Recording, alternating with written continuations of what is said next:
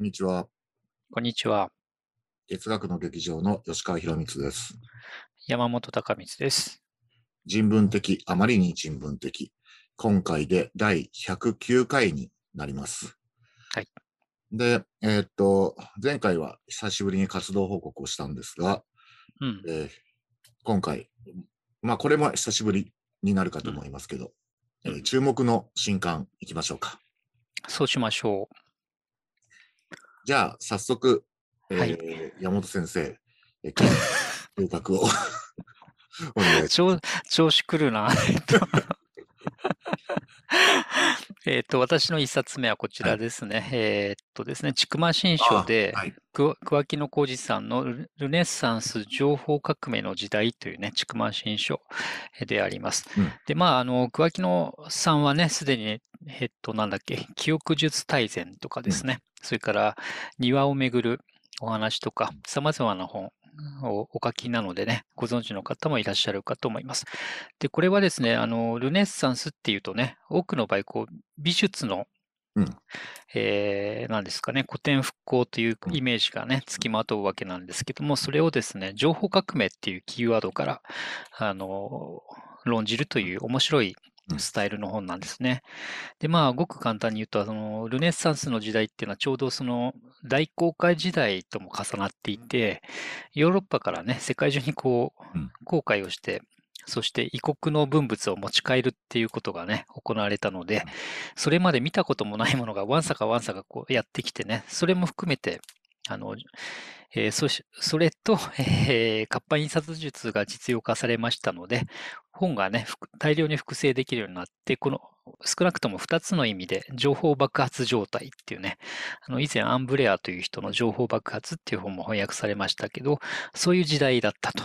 で、その中で果たしてね、じゃあルネサンスの頃の、えー人々はどうやってこの情報爆発に向き合ってね、どんな工夫をしていったのか、その増えていくものについて、どんなふうに名前をつけて分類して、そしてマッピングしていったのかということを、えー見ていくという非常に面白い本なのでね、あの皆さんにもご紹介したいと思います。人事じゃない感じがする。うん。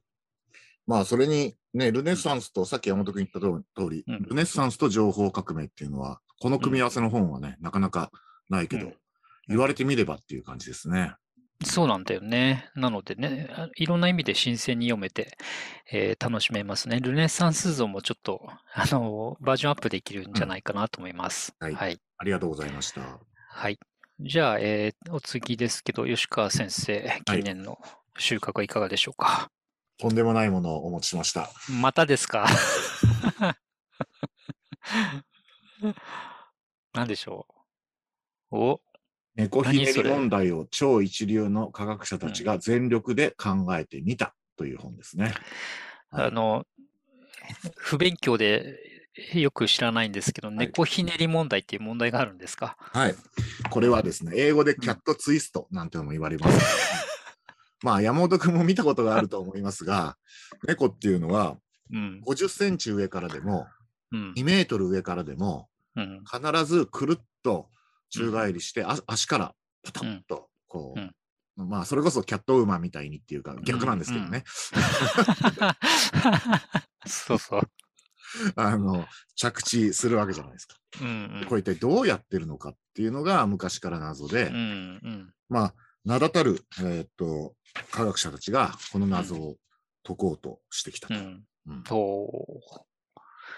まあ、その、まあ、うん模様、あとはね、まあ、猫以外のこともたくさん書いてあるんですけども、うん。まあ、あの、猫の宙返りという視点から通してみた、そういう科学者たちの、まあ、え読み物ですうね。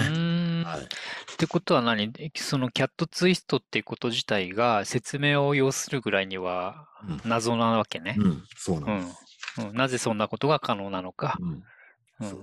すごいね、猫ね。うんん猫はすごいですね。うん。でね、この本、まあ、そういうわけで非常に楽しい読み物なんですけどね、うん。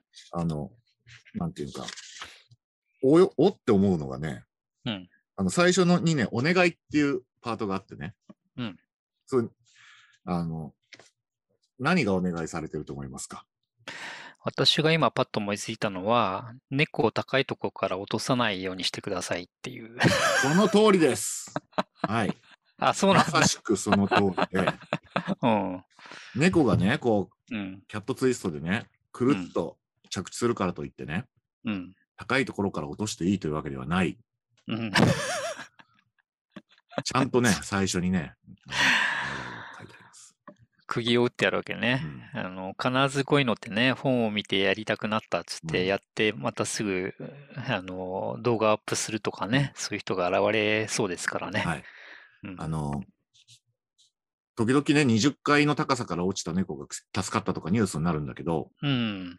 あれ助かったからニュースになるんであって、そうそうんあの、死んじゃった猫はう。動物病院にも連れて行かれないし、うんニュ。ースにもならないのでねう。ん。はいそうそう。やってはいけませんと。はい。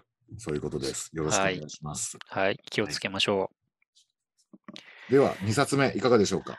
はい。2冊目参りますね。私の2冊目はちょっと方お向を変えまして、えーっと、松田博道さん、うんリベラルアーツの法学、自由のための技法を学ぶという東京大学出版会から出た本ですね。うんで、まあ、あの、何でしょうね、法学っていうと皆さんどういうイメージ持つか分かりませんけどね、我々もその大学時代の教養の中に法律学というかね、そういう科目ありましたけど、若干やっぱとっつきにくいっていうかな、あの、なかなかですね、本当は私たちの日常や社会生活に深く関係があるはずの法律なんですけれども、実際に法律の文言を読むとね、あの、なんかこう、寄せ付けうん。られないような壁を感じたりしてね、あの、とっつきにくいことなんですが、この、えっ、と、松田さんのこの5本はですね、あの、タイトルにリベラルアーツってあるように、えー私たちが現代の社会の中で自由なね、えっ、と、市民として生きていく上で、どんな法律の理解があればいいのかってことをあの教えてくれる入門書なんだけど、特徴はね、あの目次見るとわかりますけどね、いろんな分野との関係の中でそれをあの解説してるんですね。例えば、哲学と法、政治と法、歴史と法なんてね、ちょっとあの人文的な話から始まって、平和と法、文学と法、教育と法、言語と法、倫理と法、宗教と法、えー経済と法、心理と法、そして科学と法とかですね、ジェンダーやセクシャリティと法みたいにしてね、あの、本当に、なんていうの、こういうの、全方位的にというのかな。何かと法律っていうのうん。関係をですね、そんな風にして360度、あの、いろんな角度から、えー照らし出してくれていて、これ私もね、あの、読んでるんだけど、とてもわかりやすいと言ったら変ですけど、あの、理解がしやすいように工夫されていていいなと思ったので、今回ご紹介します。ありがとうございます。はい。はい。じゃあ、えっと、吉川君2冊目ははいいかがでしょうか？最初にもう飛び道具が出ましたけど。はい。次からはスタンダードに行きます。はい。んえー清水明子さんのフェミニズムって何ですか、うんえー文春新書ですね。はい。あの、これは、まあ、最新型のフェミニズム入門で、はい。待望の一冊と、えー言っていいと思うんですけどね。うん。そうですね。うん。ボーグジャパンのウェブでも連載されていて、うん。まあ、その時から読んでたんですけど、それがついに一冊にまとまって刊行されたといううんですね。はい。待ってましたの一冊ですね。あの、この本は、あの、まあ、本当に入門書という形で非常に、あの、わかりやすく、えっと、書いてあるんですけど、うん。なんていうんですかね。あの、フェミニズムって何ですか？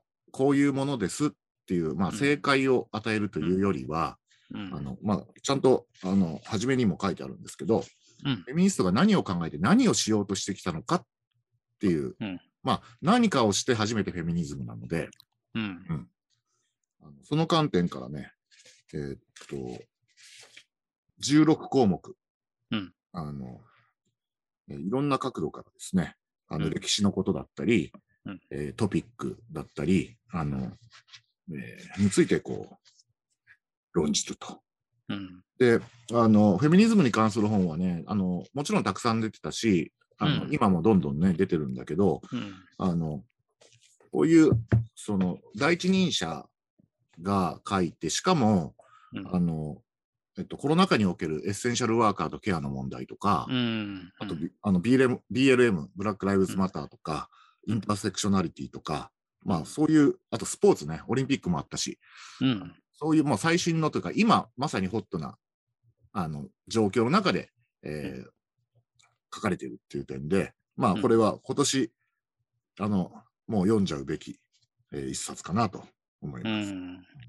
そうですね。しかも今説明してくれたようにね、あの、何であるかっていうよりは、なぜそのような、うんえあの、活動をするのか、なぜそのように考えるのかっていう動機に焦点を当ててるっていうのは非常に重要なことでね、そこを共有しない限り、あの、何であるかだけを、こう、分かったつもりになってもね、とても不足な、あの、理解が、あの、及ばないところが、あの、多くなってしまうので、動機から見ていく、いなぜそのように考えざるを得ないのかっていうね、そこに、そこを理解するっていうのは本当にあの必要なことだなって思いますね。うんあの実際ね、フェミニズム、フェミニズムに限らずだけど、この社会の、をあの何とかして良くしていこうっていう運動は、うん何か問題があって、それに対する応答としてするものだから、うん。そういう形で、あの、えっと、解説してもらわないと、よくわからなくなることって結構あるじゃん。うんそうそう。そう、そうす、そうしないとね、なんか杓子定規にこう、定義をあちこちに当てはめようとして、うまくいかないってことにもなりかねないからね。そうなんだよね、本当にね。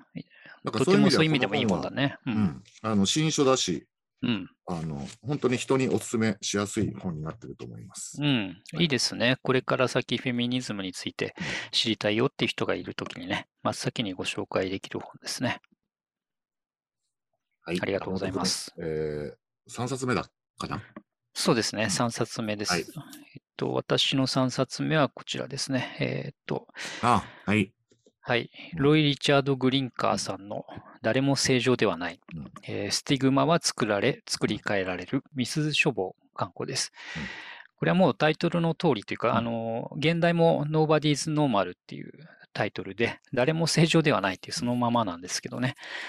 つまり、あの、えっと、著者は文化人類学の研究者で、中身としてはね、あの、主にヨーロッパやアメリカで発展してきた精神医学において、正常と異常の境界線って、境界線とか分類っていうのはどう行われてきたかというね、そのあの歴史をたどって、で、それが資本主義の中において、例えば、えー個人っていうのはちゃんと自立した人間じゃないといけないんだみたいなイデオロギーが広がっていく中でね、そうすると自立できてない人って何とかいうふうにして、こう、異常、そういう人は異常なんだよっ自立ちゃんとしてる人は正常なんだよっていうふうにしてね、あの線が引かれて、そこに異常っていう状態がこう、まあ生まれる。うん。そしてその結果、あの、正常ではないという人々がスティグマをね、あの、まあ要するに烙印をされるということがね、たくさん起きてきたわけですけども、その歴史をあの見ていくという、そういう本なんですね。で、資本主義とか戦争とかうん、心と体についてどういう見方があったのかっていうことね。まあだから、古くはミシェル・フーコーのね、あの、えー狂気の誕生とかね、そういう本とも関係があるわけですね。狂気の歴史か。うんそういう内容の本で、これは、あの、これまた必読というか、現代において重要な、あの、見方でね、要するに、あの、著者が言ってるのは、題書名の通りでね、うん。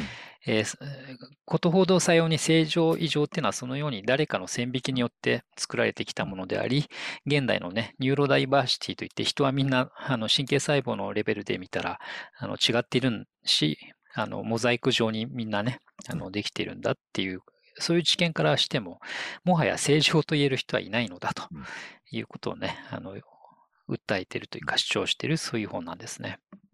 いや、いいですね。うん。あの、ちょっと関係ないかもしれないですけど、懐かしく思い出すのは、我々が学生時代にうん。福武文庫っていうのがあって、うんうん。うん。あの、筒井康隆編で人人間皆病気っていう、あの、そう あったあった。あったよね。そうそうそう、あったあった、それそれ。福武ってだからベネッセだね、今のね。いい文庫を出してたんだよね。そう、人間皆病気ありました、ありました。そうそう。要するにそういうことって言うと怒られるかもしれないけど。うん。はいありがとう。ございます。では、吉川君3冊目は何でしょうか？次もスタンダードに行きます。うん。一冊目がね、あまりにも飛び道具だったんでね。うんはい。はい。稲葉慎一郎さんのうん AI 時代の資本主義の哲学、講談社聖書メチエです。うんうんあの、まあ、タイトルの通りなので、うん。特にこれ以上なんか言うことないんですけど、あの、まあ、今でもなおねあの、うんもちろん資本主義対社会主義とか共産主義みたいなものがとっくに終わっても、ずっと資本主義についての、まあ、議論っていうのはあるわけじゃん。うんで、あの、まあ、実際、資本主義の未来とかね、うん。あるいは資本主義に未来はないとかね、うん。あるいは資本主義がある限り我々に未来はないとかね、うん。まあ、いろんな話があるわけだけど、うんあ。のまあ、その、えっと、ことをまあ考え直すためにも、うんちょっとこれは、あの、最新の、かつ決定版の、うん。えー教科書としてうん。読んでいただけたらなと思いますね。うんはいもうね、あの、そんな言い方をしたら失礼になるかもしれませんけど、安定のはい。稲葉慎一郎さんのね、えあの、えっ、と、テクストなんでね、えーその点、私も勉強したいなと思います。うんあの、この前には AI 時代の労働の哲学っていうね、うん。あの本も出ましたけども、今回はうん資本主義そのものということで、うん。でこれについてね、ちょっと私思うところがあって、うん。なんだろあのこの稲葉さんの本とは、まあ、直接は関係ないんだけど、う。うん。あの、最近っていうか最近じゃなくてももう何十年も前からです、だと思うんですけど、こう資本主義のせいでいろんなことがうまくいかないっうん。ていうような話をも聞くし、本もたくさん出てるじゃん。うん。で、まあ、あの、まあ、それその通りだと思うんですよ。うん。でも、その時に、うん。あの、そういう、その話をするときって、結構そん、その資本主義のせいでっていう時の資本主義っていうのは、うん、あの、そういう話をするときには、もうこれ、ある程度仕方ないんだけど、うんずっと地で行くと、あの、うん字の部分にうん。退いて、うん。その時に話す時の図は何かっていうと、資本主義における弊害とか、うん。その辛さとか、生きづらさみたいなものに、まあ、焦点が当たるわけですよそう。ね。その時には資本主義っていうもの自体は、なんか、うん。もう、ある種のラベルとして、もう用、用済みにこうなってて、うん。でも、あの、それはそれで大事なことだと思うけど、うん。でも、あの、じゃあその資本主義ってどんな仕組みで働いてるのとか、うん我々一体何を資本主義って呼んでるのみたいなうん。ことっていうのを、うん今度は図にして、うん。あの、ちょっと検討する必要って常にあると思うんだよね。全くその通りだね。うん。で、この図と字の関係ってなかなか難しいところがあるんですけど、うんそれ、うんあの、単に両方やればいいじゃんっていうわけにも、まあ、なかなか、うん。あの、いかなくて、あの、うん。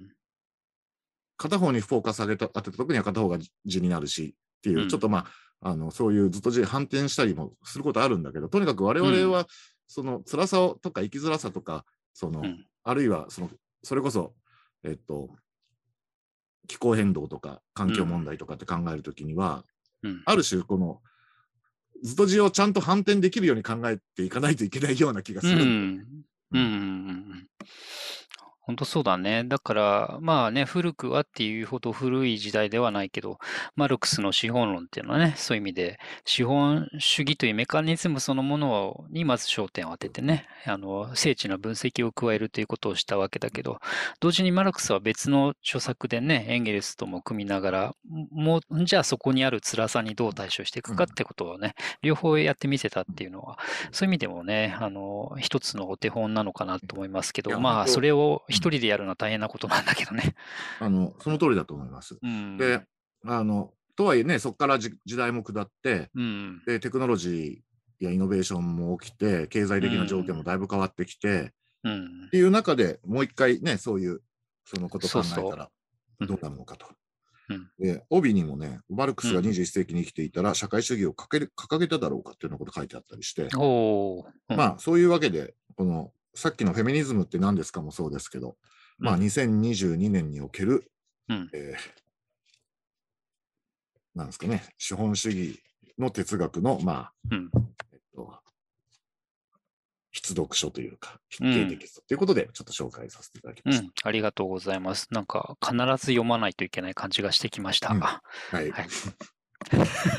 それを筆読書と言うんだぜっていう。はい、トトロジーでした。あれ、これで6冊になりましたかね。あ、なりましたね。はい。はい。まあね、ほん他にもたくさんあるんですけどね。うん。うん。私の机にももうやばいんですけど、ちいや、ょっと今、氷山の一角ということで。はいうんかといってね、これ一度に何十冊もはい紹介されても、される方も困ると思いますのでね、このぐらいで勘弁しておいてやろうかというはい、そうですね。ところでありますね。はい。というわけで、まあ来週、再来週、まあそろそろね、鉄撃のアイウェオはこうですからね。あ、そっ。かそうだねね。そうでしたうん。考えましょう。はい。うんまあ、今週はこの辺で。はい。はいどうもありがとうございました。ありがとうございました。